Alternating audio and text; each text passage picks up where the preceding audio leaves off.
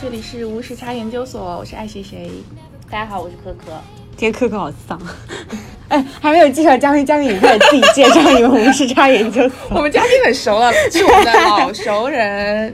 大家好，我是叔叔。请问今天要跟我们聊些什么话题呢？啊，这个就是聊一下我呃六年之前的一次支教经历，就是一段很老的经历，然后莫名其妙被科科扒出来了，然后就非要我聊一下这种。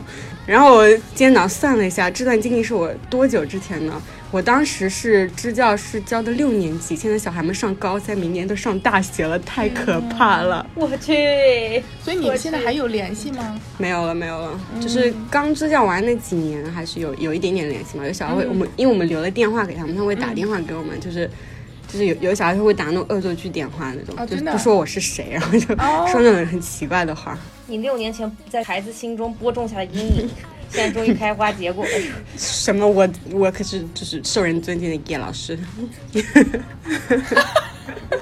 你当时才多少岁啊？我当时十八岁，因为这个记忆非常深刻。然后就是我我跟你讲一下这支教始末，其实非常非常就是神奇。当时我们是花季少女，对花季少女。然后不知道哪里就心中有性别变了。哈哈哈哈哈！花季上男孩了，来到美国就超面。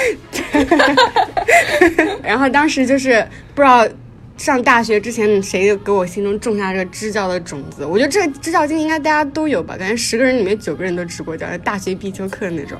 然后那天晚上就跟我室友在那里寝室夜聊，你知道，就女生那种寝室夜谈。然后我就说，我突然突然冒出一句说，我想支教。然后我室友也说。嗯，我也蛮想支的，那我们一起去支教吧。然后当下就立马翻下床，然后开始找支教内容，就非常对行动派。我室友是行动派，我其实只只说说看而已，就 没想到他立马就翻下床，我们就开始搞这个支教的东西。然后我们当天就在那个豆瓣啊，当时还没有微信嘛，就豆瓣、人人还有微博，在那里就是发帖子，就支教你要找队员，还有呃找组织，还有找学校嘛，这三个事情就同同步进行。然后就队员就找的是我们大学的几个朋友，然后也找了一个学校外面的，看到我们帖子之后热情回复，然后我们就决定要加他的，因为我们学校是财经类学校吧，女生比较多，然后想说有有男生比较好一点，然后我们当时只找到一个学考古的一个学考古的，所以他后来去教历史，学考古的一个男生，不错呀，对，然后想再找一个苦力动人。我觉得学考古的应该都挺能吃苦的，就是他们没少在外面对对对风餐露宿。对，这后后来那个考古男生，我们偶尔联系的时候，每次问他在哪里，就在在坟地里面 挖土。我天，这画风很清奇。对，他就只只 literally 就是学考古，因为他西安人嘛，就是有那个历史传统。懂懂。所以你们一共是几个人？我后来数了一下，我们一共是八个人，就是。一开始是我跟我室友嘛，然后我们就陆续找了这些自己的小伙伴，就壮队伍就壮大成了四个人，然后就全是女生，然后我我室友就找了那个考古的男生，然后想说就四比一比例不行，然后我们就在网上找了一个男的，然后那男的 那男的后来就是每次我们这个还是依托于一个组织嘛，就是我们主要是想就有一些成熟的培训体系，就不要说自己在那里。随便就是想想一些什么活动之类的，就想依托一个组织，然后我们就去报名了那个，你不知道我们听说过叫萤火助学嘛，在川渝地区影响力还是蛮大的。川渝地区，对的，非常 specific。对的，就川渝地区的一个，就是有点像是那种，嗯，大学生支教 incubator 那种感觉吧。他会提供你资助，然后同时提供培训，然后会给你。就不培训不光是你怎么上课，包括一些，因为很多支教环境都很很恶劣嘛，他会给你一些呃急救措施的培训，然后还会给你一些就是什么安全处理、安全情况的处理，就类似于你们要集会的话要怎么样疏散人群这方面的培训，就是还是一个比较成熟的 incubator。那还挺好的，因为我觉得如果说你自己徒手去做这个，你可能就 out of nowhere 就不知道怎么弄，对，而且万一遇到问题，你不知道怎么处理。对，然后他那个。嗯，他也是 selective 的。他对老师讲课的东西有要求吗？像你们一看就是去瞎讲的。什么鬼？你呢？你这平时对嘉宾都很尊重，今天对我非常 diss。因为 你们对人平等一点，不能因为我跟你熟就在这里。没有，我是你人生观、价值观重塑的导师。他要不停的 challenge 你，让你重新思考你自己的人生。对，可能你六年前的人生观、价值观是错误的，然后引导了一批小孩，现在要高考了，完蛋了。我觉得可能就语文差一点，别的还行。哎，我就是教语文的。这个萤火助学，它也不是完全说你报名就能参加，非常 selective，哦高端，超高的。就是它面试大概有三四轮，然后嗯、就是就是一开始报名可能一百多支队伍吧，然后最终选二十支队伍这样子。嗯，对的，然后我们是以团队的形式，他是以团队形式参加的，然后我们当时就看了这个，就开始以这个的标准去呃招那个队员，以及去呃我们自己去联系了学校，因为觉得可能自己联系学校会有一些加分项嘛，还有就是嗯、呃准备一些面试的内容嘛，然后我们是在百度贴吧、然后微博跟豆瓣上面的发的那个招聘广告以及那个招找学校的，然后我们当时、我当时在微博上其实联系了蛮多大 V，就是 就是那种支教老师、支教界的有名的人，然后在微博上跟人家吵架，因为当时支教之前，我们就抱着那种要改变世界的心态去，然后完了之后被人家发出灵魂拷问，就是什么你们这种短期支教就去个二天有什么用？对人家也没有什么本质性帮助。其实想想也对，但是当时就年轻气盛，要跟人家吵架，然后后来就是修正了一下自己的理念，不是为了去改变什么东西，只是为了给孩子们带来一个快乐的暑假。然后也不知道人家孩子愿是不是自愿去的，反正就强行要去给人家带来快乐暑假，对，后来是个痛苦的暑假。也也没有吧。我们当时想我们队名叫什么，想了半天，要想就是因为在微博上跟人家撕完逼之后，想说我们。就是完全没有办法给给人家带来什么卓越的改变，可能只能带来小小的改变。我们就把自己队名很 humble 的取了叫微光，哦，那你们有那个主题曲吗？对，有主题曲。哦然后我们当时音乐课就是唱我的主题曲，但但不是我们自己写的，就是写的那个，哎呀，好好那个，还是王力宏歌迷给他写的那个什么爱，因为在心中什么，啊因为在心中哦平凡而不平庸。那个歌你听过吗？没有 Q 你唱歌，唱什么歌呢？你 到时候就做，就是做我们的给你放 BGM 对对对，我给你放 BGM。对，然后就是我们当时还就想说那 international 一点，我们还要取个英文名，叫微光。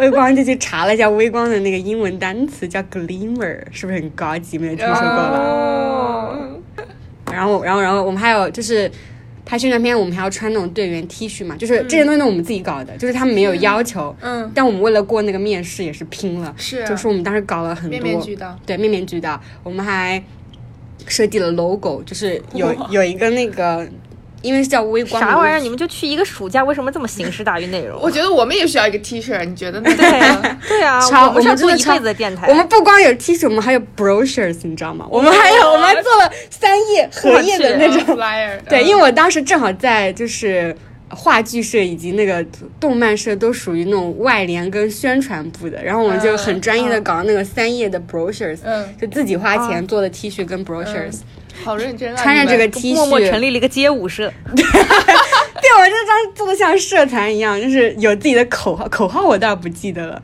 然后有自己的主题曲，有自己的 T 恤，还有自己的宣传手册。然后我感觉 too much，然后去面试的时候，那那个面试官都惊到了。我们穿着自己的 T 恤，说这是我们的 bro 宣传手册，他们在那里翻。对的，秒过秒过，因为我们当时想说二十一百支队伍选二十支，还是非常就是 selective 的嘛，因为他们要给你钱啊什么的。是就是，所以我们就准备很多东西。我们当时还有还做了一个壮举，就是在我们学校组织了一次募捐活动。嗯然后我们募捐了二十公斤的衣服，二十斤还是二十公斤，反正很重的衣服跟、跟那个图书。然后就是这些物资有也做我们一个卖点，啊 就是通过这些东西，我们就、哦就是被萤火助学就选上了，而且就是评委团队都很喜欢我们队，就我们队就是。因为我们没有把这件事搞得苦哈哈的，就是是我们本身目的也没有说是就是真的就是好像要想要为他们做做出一些本质性的改变而已。其实主要还是，呃，后来就是定位就成了给他们带来一个快乐的暑假，以及给我们自己的青春留下一点回忆。嗯我感觉很多可能支教的同学都是抱着这种目的去的吧。所以其实短期支教，你要说它的意义吧，就是。你真的就是属于互相共度一个欢乐时光这种感觉，就一个 summer camp 的感觉。那前期准备工作完了之后，到实际发生了一些什么事情呢？对，那个学校名字叫贵州省安顺市关岭布依族苗族自治县新铺乡江西坪小学 这很长名字不是，。他就是把所有的请请爱谁谁。重复一下。所以你听这个地址，你就知道我们换了多少种交通工具。我们当时是先坐，呃，我们因为我们学校在成都嘛，我们就从成都坐了十几个小时的火车去了呃贵州一个叫安顺市的地方，然后属于就贵州省一个比较 GDP 比较落后的一个城市了，嗯就排倒数的那种。然后这个学校是在安顺市下面的关岭布依苗族自治县，就是在市下面的一个县下面的一个乡的一个山里。所以我们当时的交通工具是坐十几个小时的火车，再转一个小时的大巴，再坐两个小时的面包车，然后再爬两个小时的山路，然后最后还是还有一辆马帮我们把行李运上去，真 真的很折腾。徒步走了两个小时山路，徒步走了两个小时山路，加上那个二十公斤的那个行 行李。李，就是那个木间的书跟自己背还是？自己背的，我的天书跟呐那个衣服就是很重很重。嗯我们到上面的时候，我整个人已经就是。就是我跟其中一个妹子已经有点中暑的感觉，然后我们嗯当时那个，嗯、可能那个那个萤火助学比较有经验嘛，他也给了我们很多那种就是急救物资嘛，就嗯其中包括了就是大家赫赫有名的藿香正气液，我就喝了很多藿香正气。那我就想问说，你们既然如此颠簸，但当初是怎么联系上这个学校的呢？他肯定也通信不通的吧？对，所以就是我们其实没有，嗯，跟那个学校校长之之前没有直接联系到，我们就是还是第一天发那个百度贴吧的时候，还是微博，就是有一个，就我刚说到那个学姐嘛，她自己就是这个学校的一个支教老师，然后她就说他们这边正好缺老师，就觉得是一个很好的机会让我们过去。就上山之前，我们在那个贵州玩了一下嘛，重大的事情就是我当时摔了一跤那天，然 后然后摔得我懵了，然后就就是进医院的那种。哦对，然后我爸爸要求我一定要拍片子嘛，然后我当时就是就是只是那种平地摔，就屁股着地那种。那个医生给我拍个片子，说我尾椎骨骨折，真我，去，是真的，我的就屁股超痛，嗯当时摔一摔就是整个人就眼前会黑掉的那种。嗯然后那个医生就看了那个片子就很凝重的就抬头看看我说。你这个影响生育啊！所以十八岁的你。听到这句话，对有什么我当时就反应？what？他说啊，没没没，其实哎，就是说最严重的情况是你想说，应该没有什么问题。然后其实我这样吓你？就是吓我，他就说的很严重啊。然后我当时屁股还超痛，所以你就是抱着你碎了的鬼椎还去支教，对觉得自己超惨。所以是骨折还是只是有点骨裂、骨翘起什么那种？嗯，他说是骨骨折，但是其实就不不用那个修复，因为可能啊自己委屈会好对自己会啊好那种。I see，对，那你这个励志故事可以教给你学生，说老师身残志坚还来教你，大家有什么理由不好好学习？没有没有任何理由。嗯。对啊，然后就说到支教嘛，那个学校是情况是，他那个整个学校学生有一百二十个人左右，然后上放暑假嘛，他就是平时在的老师大概不到十个人，所以就是其实教学资源还蛮稀缺的。然后，嗯呃，每个年一共六个年级，每个年级大概二到三十个人这样子。问题为什么暑假要上课？对，这个就是我们当时 本来暑假不用上课，对，为什么要上暑假？这个问题我们也疑惑过，想说，嗯，是我，我应该不想 上那个暑假，所以我们后来就是跟那个校长确认，就是说，啊、学生自愿了，我们就把它想成一个 camp 嘛，就是一个嗯。summer camp 一样，嗯。把 camp 的内容，嗯、告诉他们我们大概会是什么样子的一个。主要内容，然后教什么东西，然后时间多长，然后是免费的，然后看那个学生自自己愿不愿意来，这样子。啊对，结果后来就是，对我们就是说，就除了一年级嘛，因为那时候是暑假，就属于。啊、一年级升二年级，幼儿园升一年级这样，因为一年级太小了，我们觉得就一年级就不要，就就算了，就嗯。二到六年级，呃，有自愿来的同学都来，然后嗯。后来发现基本上都来了，除了家里有事的，就是所有同学都来了，还蛮感人的。嗯，对。所以你们这个 camp 有多少天啊？，camp 大概是二十天左右，哦。就是蛮短的，其实也三三个星期吧。嗯，所以我们准备的基本上，我们准备的内容基本上是娱乐为主的，就有很多的音乐课、手工课啊、英语课、什么视听课，然后还体育课，后来体育课取消因为下雨，还有什么啊，反正就是以你是说下了玩的为主。三个礼拜的雨？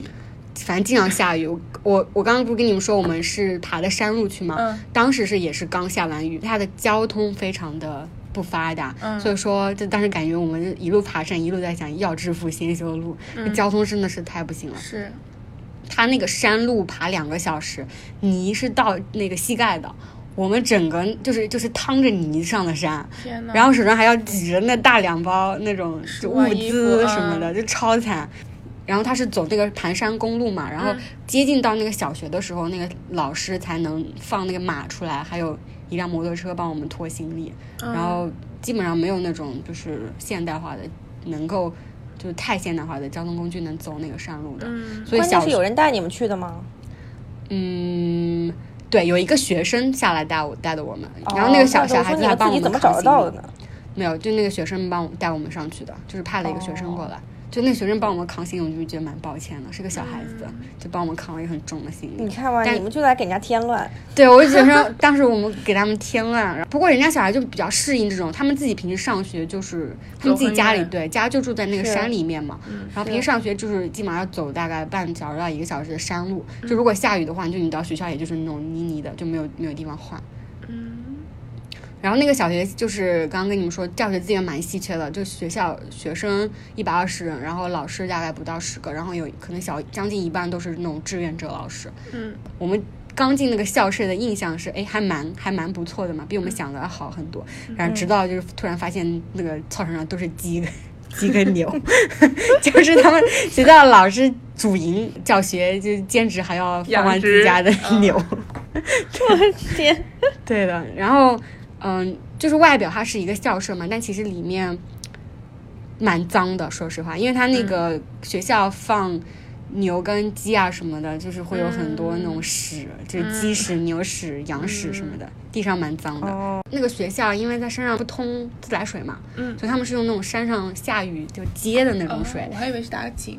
不是，他们他们因为山可能也打到多深，才得才有水。它是他们那个房子都是这样的，就是那种最上面一层是平的，然后有有个像洗澡堂一样的地方，然后下雨的那个水就流在那个那个池子里面，然后呃洗澡啊、生活用水都是有雨水这样接下来的。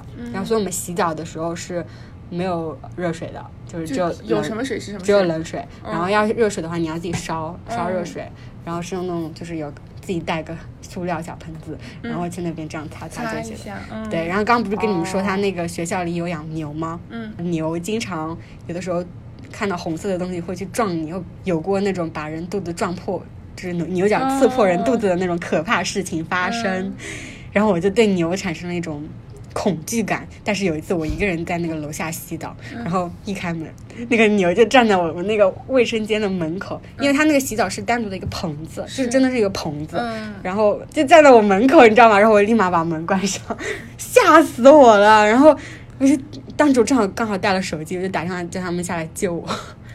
然后他们是没有网的，他们他们有信号，但是没有网，所以我们当时也没有什么娱乐活动，就是平时下了下了班也下了课，也就是啊、跟学生大眼瞪小眼。对，有的学生他会下课来找你聊聊天什么的。然后、当时那个老师帮我们呃联系了一个做饭的阿姨嘛，因为那个山上物资条件很匮乏，对啊，你们吃的怎么样？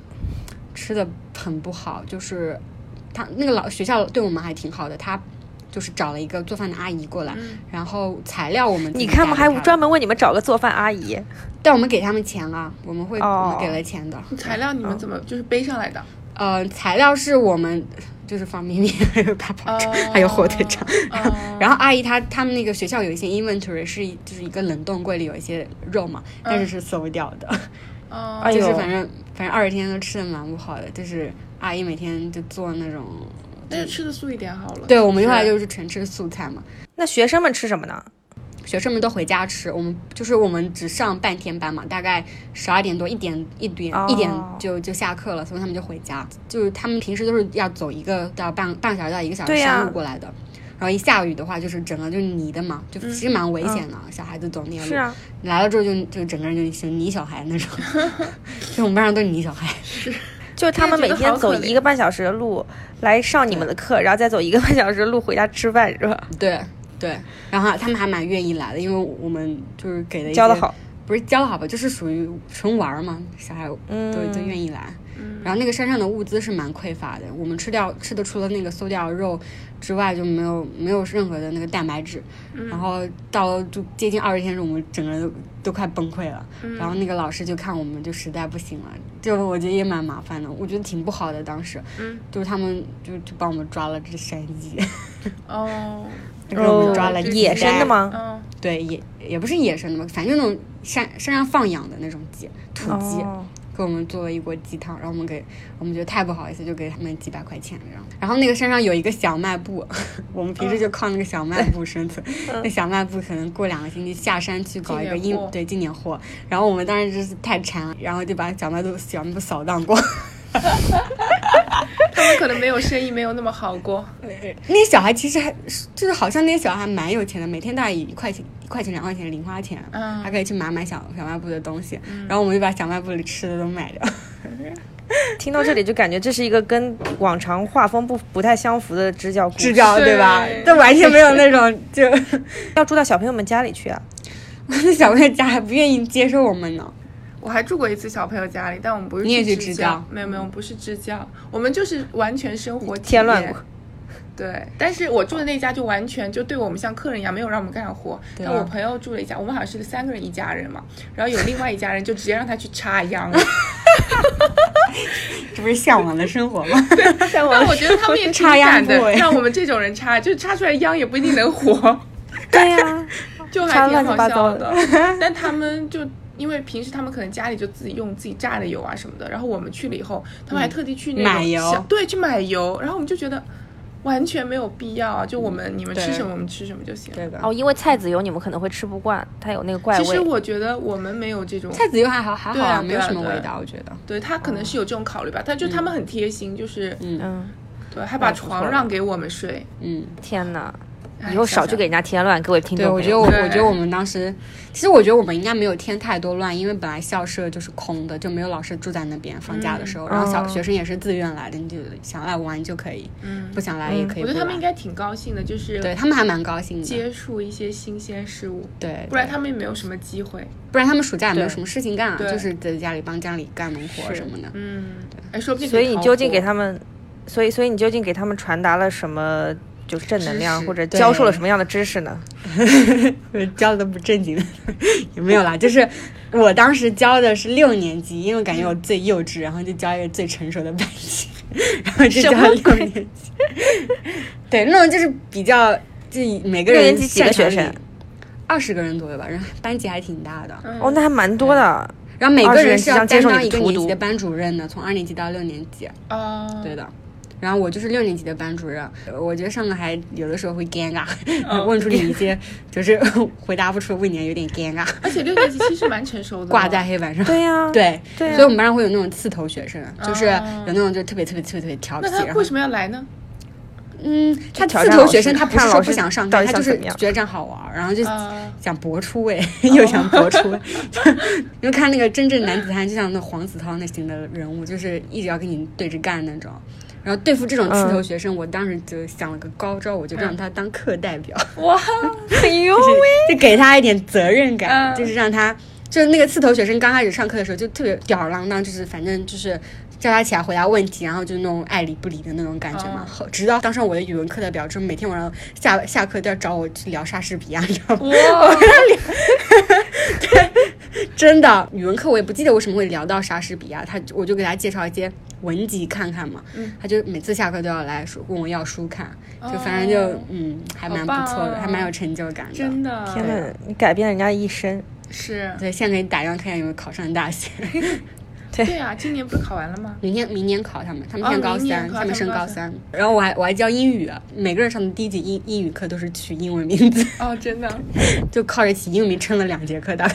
哇，因为二十个人要想英文名也是蛮不容易的，就是对呀这位同学站起来，你想叫什么名字？嗯，这个名字不错，然后写在黑板上跟大家读一遍，大家 say hello to Mary，哦，这种感觉好，还蛮有趣的啊。对，还蛮有趣的。嗯，还教呃音乐嘛，刚刚跟你讲，我们主题曲就是整个一整个一个暑假教人家就学会一首歌，就是那个《爱因为在心中》。然后我自己也不懂什么乐理知识，也没有办法跟人家说唱什么哆来咪发嗦，然后就嗯只是我唱一句，你们唱一句，以唱军歌的形式唱教授的这。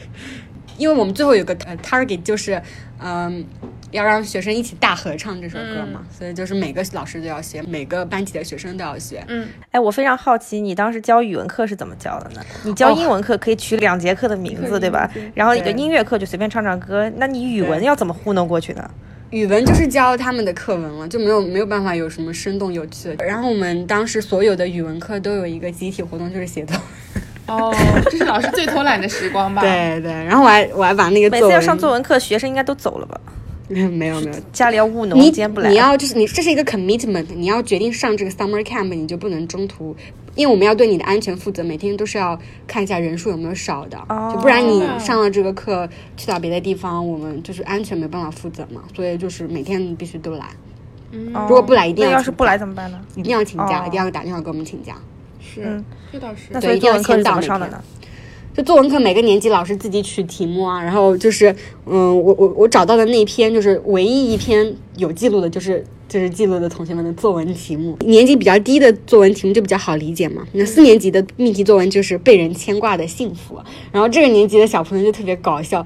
因为四年级是那个紫薇教的嘛，他、他就是上课的时候怕别的同学不理解这篇作文，就给大家举个例子，每就说被尔康牵挂，没有没有，他就说什么，比如说你生了病啊，爸爸妈妈在家里很牵挂你，然后呃，就是给你端茶送水啊，照顾好你这种，就这种就是一种被牵挂的幸福。嗯。自从他举了这个例子，班上二十个同学，至少十个同学都写自己生病，然后而且四年级小孩就写作文，他那个语语言还没有成句嘛，他就写是，而而且因为那个。可能就是教学条件相对比较落后嘛，跟城市的小孩比的话，他们讲话都没有办法，很多小孩没有办法说一句完整的句子，基本上都是那种，就是语义可能会不达不达，你要尝试去理解他那个，他会写出那种什么，我得了一种罕见病，爸爸带我去看病，然后医生说这个这个病没得治，然后 对胡诌的，然后然后他就说，我说没得治就没得治吧，什么类似这种话，还有那种。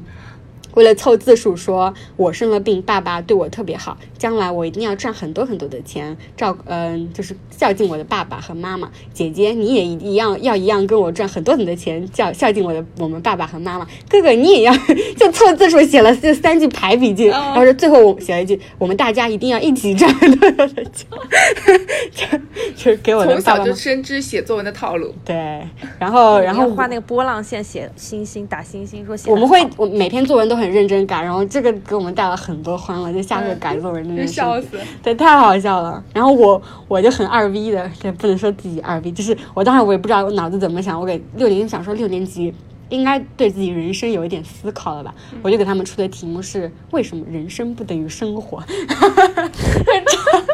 他们看到这题目没有把他的东西扔在你脸上，震惊了。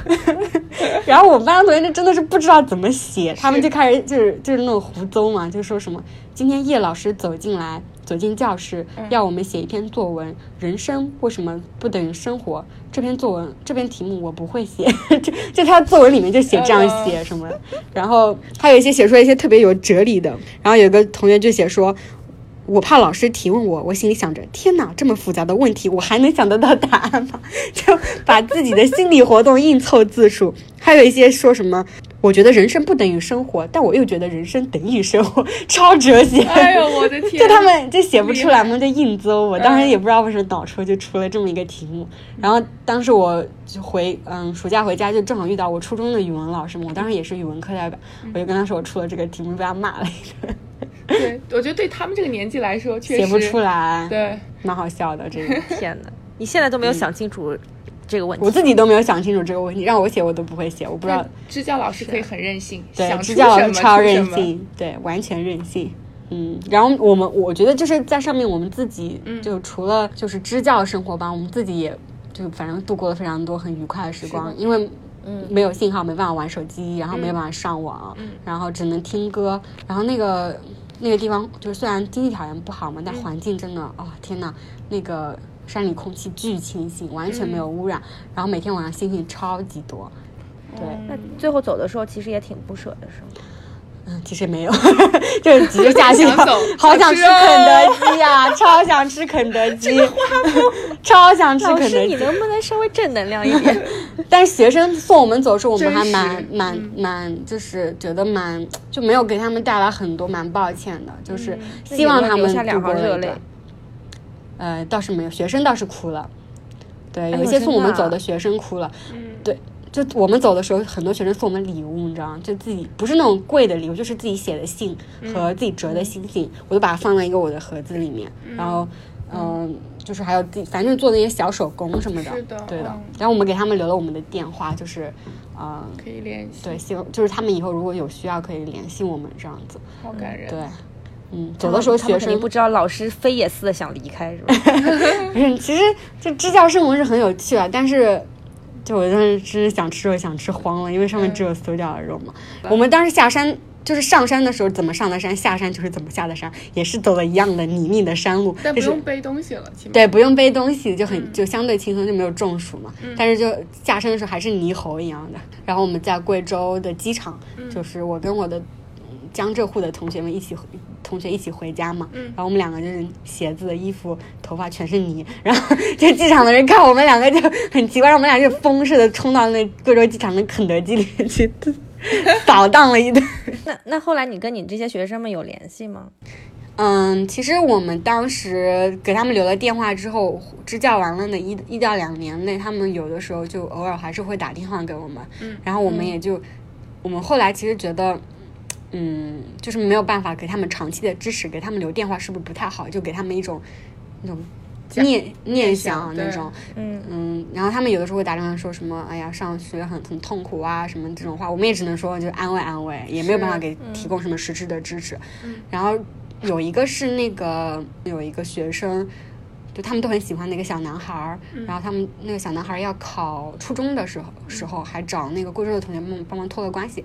就是这是唯一我们就是做出的实质性的贡献，就帮他安排了一个初中上了一下。嗯，然后其他的同学就嗯嗯，后来就慢慢慢慢就断了联系。我觉得除非你是 local，然后对，不然的话没有什么办法，就是对的，有点就有点太远了，对的，鞭长莫及。对的。我觉得这个事情还是要靠就是社会跟政府的力量来帮我解决，对就重点还是要把他们的路线修一下。是，我问一个比较尖锐的问题，嗯你你觉得就是说他们经常给你们打电话，你会不会觉得说，其实无形当中他们等于说是你们的一种负担？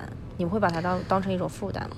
我自己是没有，因为他们打的频率也不是很高，就是小朋友嘛，偶尔打电话来抱怨抱怨啊，然后跟你聊聊天啊，就是有的人还是恶作剧打过来的，嗯负担倒是不没有什么负担了。就是因为他也没有在你们身上期望太多，是吧？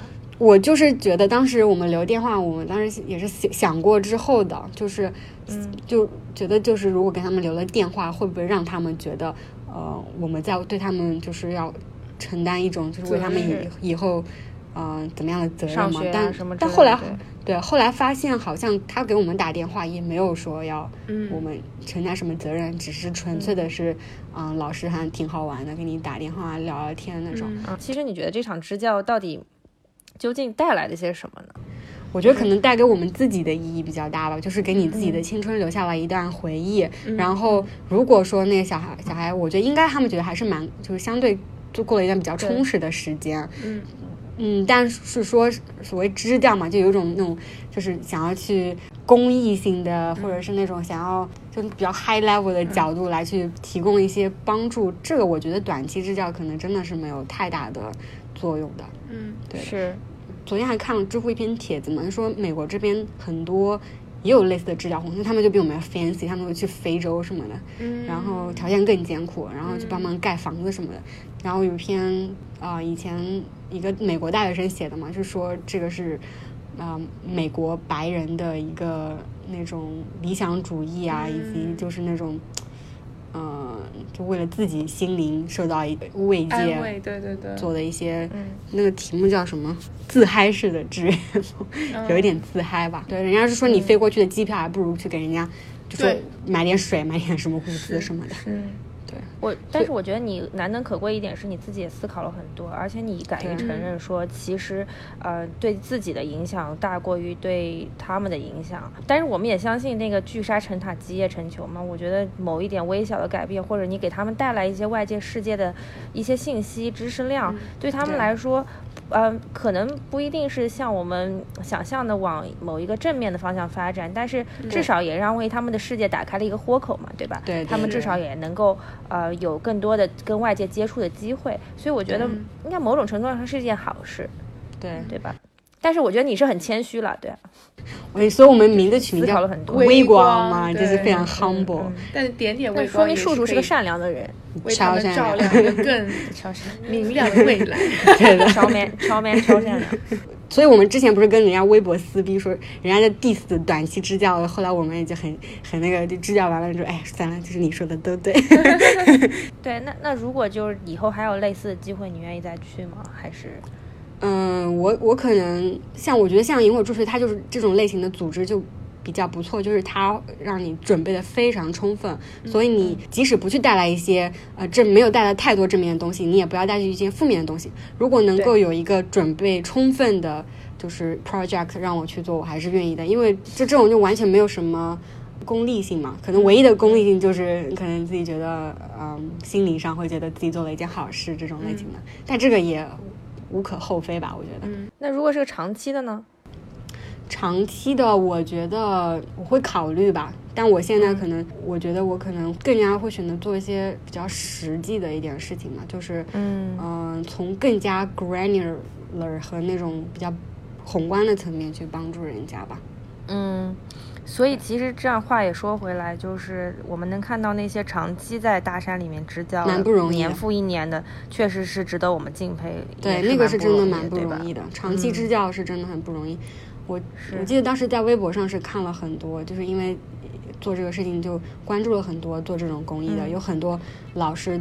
就真的就是年复一年就在那个地方，然后自己取名都是山里的什么什么老师，山里的什么什么老师这样子。是，其其实说句实话，咱们这种支教，其实我说了可能比较直白的话，就是有一点玩票的性质，然后也是我们自己去看一看不同的呃世界是什么样子，对于我们来说也是一个开拓眼界的机会。但是那些愿意匍匐在大山里面待上两三年的那种，其实确实是非常值得我们敬佩的。对，一我觉得应该是有很多老师是在做这种事情的，不过他们现在也因为感觉有这个支教愿望的人很多，嗯。呃，然后感觉现在也应该相对做的比较 selective 一点嘛，就是你嗯。就是要保证至少不能带去负面的东西，要带来一些有益的东西。所以像支教这种，我觉得还是要招一些，比如说有教学经验啊，或者是有幼儿管理经验，或者是那种嗯，就是有一些特长的人过去。嗯。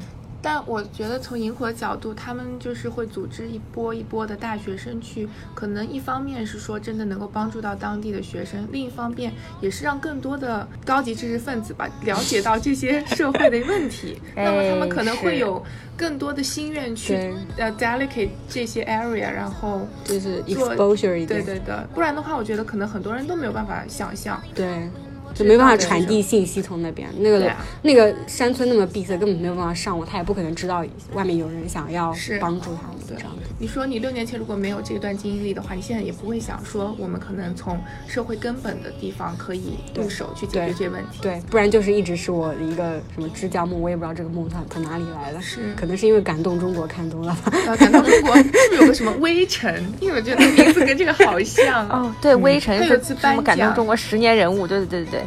但是还是希望有有支教欲望的人是要有准备的，嗯就是经过深思熟虑的去做这件事情。对，所以今天非常感谢叔叔来跟我们分享这段难忘又非常特别的经历啊，因为这是跟我们对对对，这个跟我觉得他有一些自己的思考，而且跟我们一般传统意义上想象的那个支教是不一样的。